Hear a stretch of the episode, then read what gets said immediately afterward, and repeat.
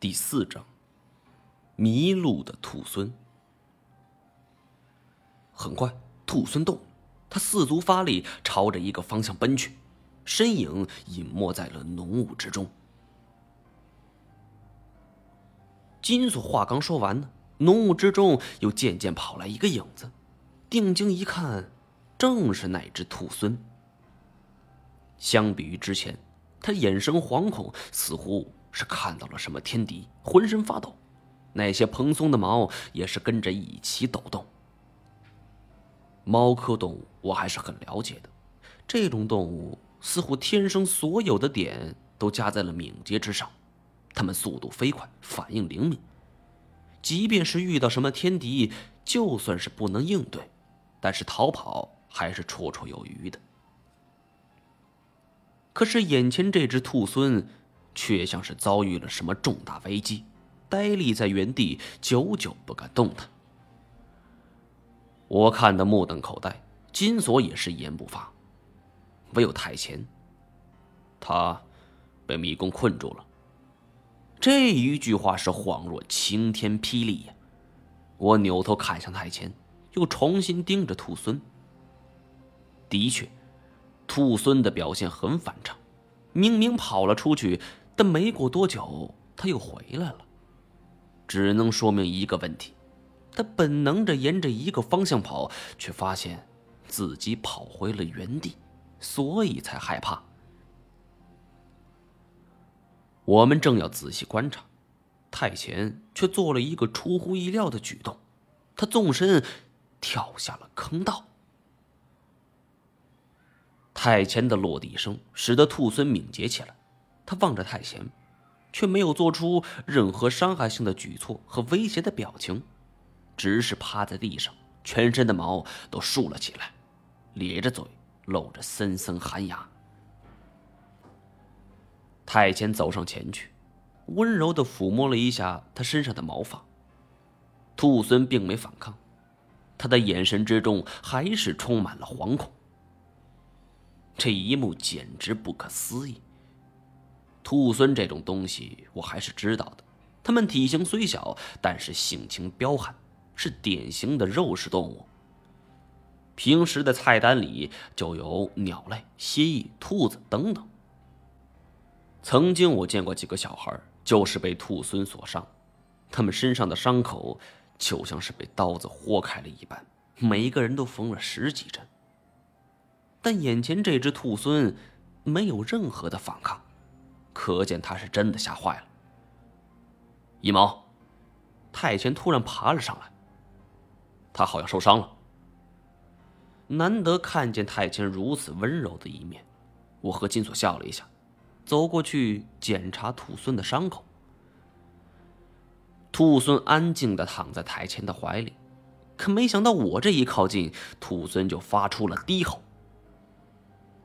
看这样子，好像跟我有什么深仇大恨。太前是赶紧摸了两下，以示安慰。我也吓了一跳。你你得抱稳了，别回头被他给咬一口。有了太前的抚摸，兔孙安静了许多，似乎也知道我是在给他治伤。我看了一下，这只兔孙的后腿似乎被什么坚韧的物体给割伤了。虽然伤口已经逐渐愈合，但是已经化脓了。我赶紧拿出药物来给他处理伤口。当这一切做到一半的时候，我突然有种莫名的心酸。以前看到如此的事情，我会毫不犹豫将这兔孙给处死扒皮。这可是国家二级保护动物，皮毛能卖不少钱呢。但是今天，我却在给他治伤。想起在山烟寨的那段日子，的确改变了我许多。这只小家伙出奇的坚强，从我抹去脓水、上药、包扎，他一直十分安静，甚至伸出舌头来舔太前的手。金锁在一旁看到这一幕，似乎也深受感染，竟然一反常态，主动拿出了肉罐头。哎，他他吃这个吗？小家伙早就饿坏了，太贤将它放在地上，我们打开了肉罐头，它便开始大快朵颐起来。兔狲是猫科动物，不过这种动物太凶猛了，还是少招惹吧。猫猫爷，你别忽悠我，这要是危险，怎么面瘫下没事呢？我也很好奇，看着太闲，太闲则是眼睛一动不动的盯着兔狲。我也不想追究了，也许是太前身上有一种天生的震慑力吧，就像是狗不敢靠近杀狗的人。眼下，我们还有最大的一个难题：兔狲都被困在此处，我们还有出去的希望吗？不知道是真的饿了，还是看着兔狲津津有味吃着肉罐头，我们也感觉腹中空空，干脆也就坐下来吃了东西。兔狲吃完，伸了一个懒腰，脸上惊恐的表情已经消失。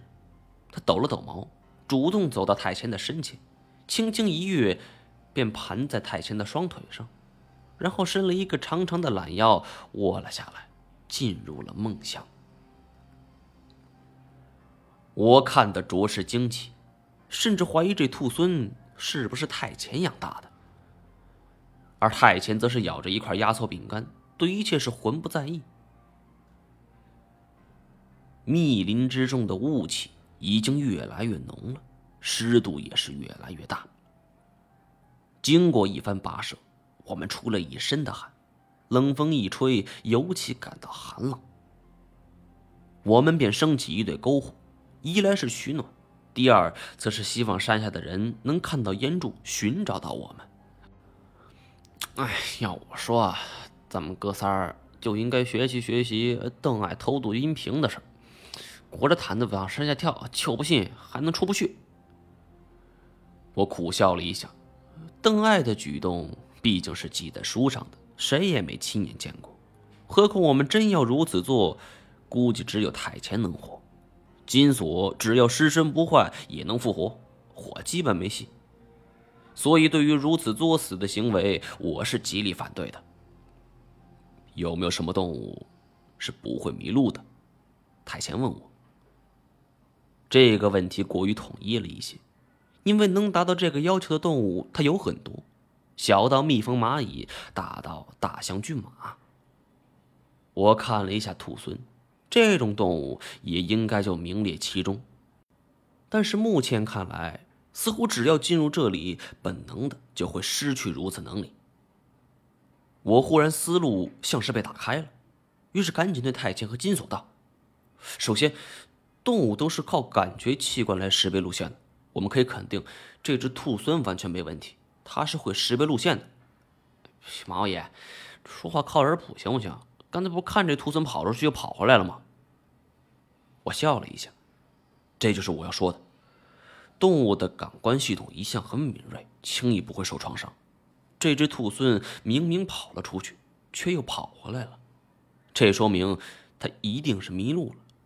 可本来一只不会迷路的东西，突然间就迷了路。第一，它的感官系统被破坏。刚才我说过了，这不可能。那么。就只有第二种可能了。这片林子有问题。好了，本集播讲完毕，感谢您的收听。